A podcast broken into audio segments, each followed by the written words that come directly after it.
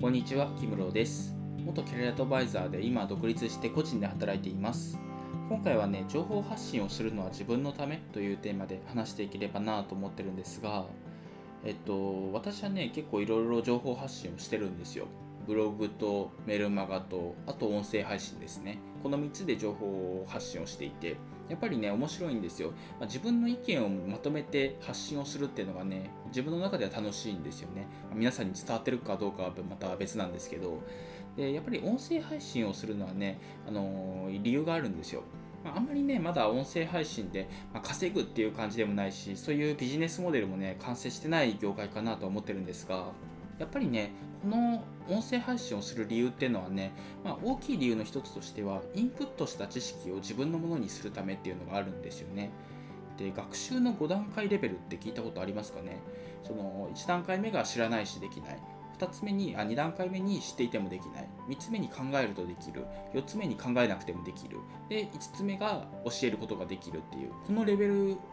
まあ、難しくなっていくというか、まあ、レベルが高くなっている。自分の知識っていうのをちゃんと使いこなせているっていう状態なんですけどやっぱりね復習するだけじゃねなかなかその知識を自分のものにはできないんですよね。その完全に理解してるっていう状況になるにはアウトプットをして、まあ、人に教えるっていうのがね結構大きいんですよ。で教える中でその自分の中で意見をまとめたりとかその教える内容をまとめたりとかあと質問をされることでそれに返していくことでその知識に深みが出てくるというか、まあ、自分の知識っていうのが完全に、ま完成するというか、ま、そういうところがあるのかなと思っています。でやっぱりねその私でその個人で働いていてそのアウトプットする機会っていうのがね自分で作らないと難しいんですよね。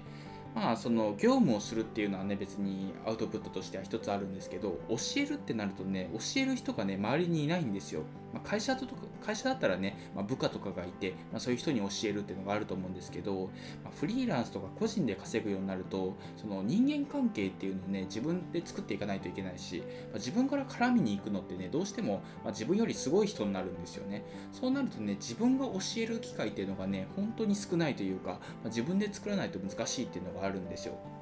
でだからこそね、まあ、結構多くの人がね SNS とかあとはまブログとか音声メディアとかで情報発信をして、まあ、仮想的ではあるんですけど誰かに教えている、まあ、いい情報っていうのをアウトプットするっていう習慣をつけてるんですよね。でやっぱりね最初は自分みたいなね人が情報発信をしてもね誰も見ないよとか意味ないよっていうふうに思ってたんですけどまあそういうことを言ってるとね結局一生やる機会がないというか誰かに教える機会っていうのはないので、ま、情報というか知識っていうのが完成しないっていうのがあるのかなと思っていてだからこそまあ誰も見てないだろうみたいなそういう前提でもいいから、まあ、どんどんどんどんそのアウトプットをしていく情報発信をしていくっていうのはね大事なのかなと思っています。で実際私もね、まあ、こんなレベルの発信ですけど、まあまあな人が聞いてくれてるんですよ。まあ何十人とか、そういう、それぐらいはね、聞いてくれてて、で、時々ね、その返信というか、まあ、感想とかももらえたりして、まあ、そういうのがあるとね、まあ、やってる意味があるなと、無駄ではなかったなっていうふうに思ったりするんですよね。